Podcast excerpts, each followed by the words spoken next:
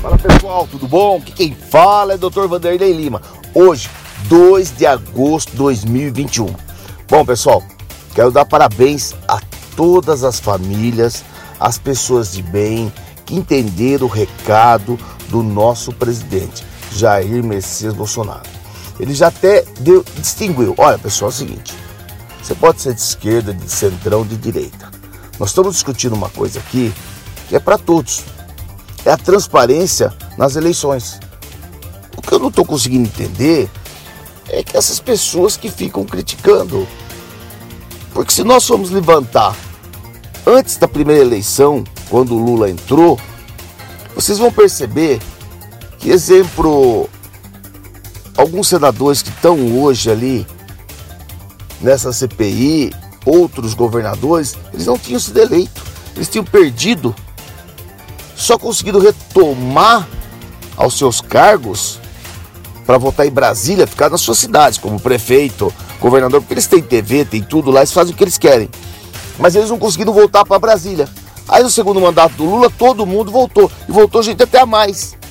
E daí você começa a perceber que ali já começou a maracutaia. É por causa disso que é uma minoria que não quer. É uma minoria. As pessoas de bem que foram, que eu falei ontem com vocês na, na nossa conversa, eu falei que eu passei cinco, seis cidades. Eu vi o pessoal conversando. Eu fiquei, achei bonito aquilo. Agora, o que a gente acha triste, eu vou colocar aqui para vocês ouvirem. Um idiota ali na Paulista ele vai lá e fala: Olha, eu, eu sou PT, né? Tô de, de um, um, um, homem. Olha, eu tô de bicicleta de calcinha aqui, veja minha calcinha. Gente, do nada paramos aqui no meio da Paulista, tá tendo um ato a favor do Bolsonaro e eu tô aqui, ó, com a minha calcinha. E fora Bolsonaro! Ó, gente, para aí. Você vê assim na, no vídeo, nas redes sociais, crianças, família cantando o hino nacional.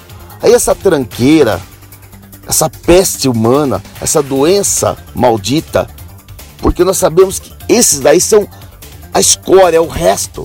E ainda se fosse um, um, um, um gayzinho bonito, um gay feio, tem que ser feio e ridículo. Porque eu conheço um monte que eu já falei para vocês, são nossos amigos. Eu tenho cabeleireiro, da minha esposa minha filha, vive dentro da minha casa, um monte de amigos que eu tenho. Ninguém tem nada contra. Mas essas tranqueiras, Dá nojo. Aí me manda, ô Lima, você viu o padre falando? Falei, não é padre, esse é um pedófilo. Esse daí é daqueles que sempre se esconderam atrás. Aquele que ele, ele, ele não sabe o que é Bíblia. Ele sabe o que é um livro da CUT, do PT, do comunismo. Ele não é padre, merda nenhuma. É um pedófilo que tá lá, um sem vergonha, um vagabundo. Para me ofender, que ele me ofendeu e ofendeu o, o, os eleitores do Bolsonaro, ele é um vagabundo, ele não é padre, ele é uma tranqueira que tá lá. É um pedófilo. É isso que ele é. Ouçam o que ele fala aqui, gente. Isso me revoltou. Ouçam aqui. Ah, ele não trabalha porque não deixam ele trabalhar. Não, é porque ele não presta. Bolsonaro não vale nada. E quem votou nele devia se confessar pedir perdão a Deus pelo pecado que cometeu, porque elegeu um bandido para pôr-lhe presidente. E daí depois passam para mim, né? Eu tenho vários amigos, esse do padre, eu falar para vocês, meu Deus do céu, viu? Olha, olha, me deixa, me deixa doente, gente. Olha, me deixa doente mesmo. Aí eu tô aqui, o cara, você viu o Alexandre Frota? Falei, quem?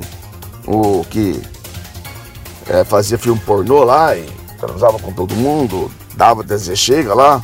É, então. Aí passa, ouça o que ele fala. Você que é um cara politizado, o que você achou da galera mandando o Bolsonaro tomar no cu? Porra, Bolsonaro tem que tomar no cu. Sabe, ele é um deputado eleito por São Paulo. Ele não precisa disso. Meu, faz o seu trabalho, Alexandre. Não deu certo lá com o Bolsonaro, tudo bem. Mas você é um representante do Estado de São Paulo. Você é um deputado federal eleito por nós. Adianta você querer agredir as pessoas e aquilo outro. Você é um que está sendo pago o nosso salário. Aí você demonstra que você é um cara inteligente, não é um idiota, que você não é um analfabeto, você não é um cara que só sabe ganhar ó, dinheiro dando a bunda. Para, amigo. Ocupa seu lugar, faz o seu papel, honra o voto que os paulistas deram para você, Alexandre Foda. Agora não dá o direito você xingar um presidente. Se você está xingando, você está xingando a mim e aos meus amigos da academia. Quantos amigos da minha academia não trabalharam com você e votaram em você?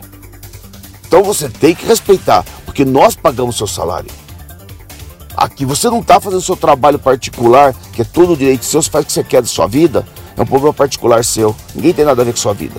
Mas, mas se você está exposto, você está em várias revistas, vários filmes, pornô, então nós podemos falar, que nós compramos, é direito nosso, é propriedade nossa. Agora não te dá o direito como deputado federal, que representa o Estado de São Paulo, ficar falando merda que não está falando. Você me desculpa. Eu peço a você que você respeite e que você comece a lavar a boca com sabão. Porque você é um representante do Estado de São Paulo. Por favor, se coloque no seu lugar. Pessoal, eu, eu, eu vi aqui também uma outra matéria do Gil, que é o, o defesa lá do Corinthians, pedindo pro Gabigol não marcar mais gol. Olha o ponto que nós chegamos. Vou colocando para vocês ouvirem. No formato, na estrutura, na postura. Tô falando com ele. O juiz.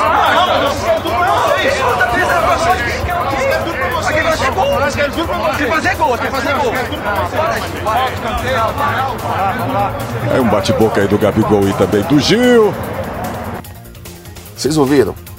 Absurdo, né, cara? Corinthians tá na hora, sabe? De aposentar esses velhos aí. Tá na hora de aposentar. Chegou um ponto de vergonha ver um, um, um, um jogador da defesa pedir pelo amor de Deus pro cara parar de marcar gol. Olha o ponto que nós chegamos, gente do céu. Olha o ponto que chegou o Corinthians. Minha Nossa Senhora. Time do coração. Corintiano nenhum aceita isso. Porque ama essa camisa. É paixão. É vida. Corinthians é vida, não é para esses caras que ganham 300, 400, acho que o salário do Ju é 450 mil, uma coisa assim, quase meio milhão por mês. E vem me falar uma merda dessa, joga bola, Ju. Mostra para os caras que eles são uns bosta. Mas não você querer pedir, pelo amor de Deus, que isso? Isso não é Corinthians, João. Se aposenta, irmão. Dá camisa para outro. Agora, pessoal, outra que eu recebi aqui, se for verdade que o William Bonner pediu demissão da Rede Globo porque ganhava 900 mil por mês e não quer ganhar 300 mil, Após Faustão, William Bonner pede demissão da Globo Bonner. Ficou revoltado com a redução do salário. Ele deixará de ganhar 900 mil reais e passaria a ganhar 300 mil. Acabou, porra!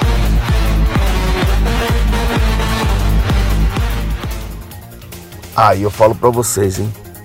Quanto dinheiro essa Rede Globo tirou do povo brasileiro, hein? Quanto dinheiro essa Rede Globo tirou do povo brasileiro, hein? Tá aí a resposta para quem não acreditava no que o Bolsonaro falava. O que é mais interessante é você ver uma Rede Globo orgulhosa de transmitir as Olimpíadas do Japão e as outras emissoras, emissoras, tem esquerdista também falando o seguinte, olha, o governo uh, do Japão está preocupado porque o aumento de Covid-19 desde o início da, das Olimpíadas aumentou em 350%. Quer dizer, eles podiam falar 35%, né? mas eles têm o costume de falar, né? Em 350%. Veja bem, gente, vocês ouviram a Rede Globo falar algum momento sobre isso? Então, não precisa nem falar nada. Acho que eu falo para vocês. Teria que dar um jeito de as pessoas não assistirem mais esse lixo. Infelizmente, nós estamos presos porque a Olimpíada tem parentes, as pessoas gostam, a molecada quer participar, a molecada quer acompanhar. Mas vocês não vão ouvir isso. Então, fiquem ligados. O Japão estava bem livre do Covid-19. Com, a, com, a, com as Olimpíadas, aumentou em 350% o caso de Covid-19 no Japão. Pessoal, quero terminar hoje a minha podcast deixando aqui o Roberto Jefferson falando um pouquinho até o final. Um bom dia a todos e muito obrigado. Ouçam ele aí. É porque era tudo partilhado, o antigo era o rachucho, era por três, executivo, legislativo e judiciário. Rachava o butim. Agora acabou. Então tá todo mundo de biquinho seco, Vai lá na teta da, da vaca no Estado, na, no Tesouro Nacional, não tem leite para mamar. Tá todo mundo desesperado. Tem que tirar esse genocida. Eu tô morrendo de fome. Eu roubava, comia caviar francês, bebia champanhe francês. Aqui no nosso tribunal, os vinhos eram aqueles de 25 anos. E esse genocida acabou com isso. Nós estamos morrendo de fome. Nós não temos mais butim para comer. Nós não temos mais caviar para comer. Nós não temos mais champanhe para tomar. Champanhe francês da melhor safra. Quer dizer, o cara vai matar gente de fome, que genocida. Eu fico imaginando aqueles artistas da Globo que moram em Paris, em Londres, que moram em Nova York. Ah, eu não tenho mais é, o incentivo fiscal, não tenho mais a Rouanet, eu vou morrer, genocida, tá me deixando morrer sem aquela teta do Estado, que o Estado bancava tudo, eu nunca devolvi um centavo ao Estado. Tô rico, o povo tá pobre, mas eu sou um cantor intelectual de esquerda, eu mereço ser milionário. E povo, deixa esse povo para lá. Esses malandros estão morrendo todos de biquinho seco.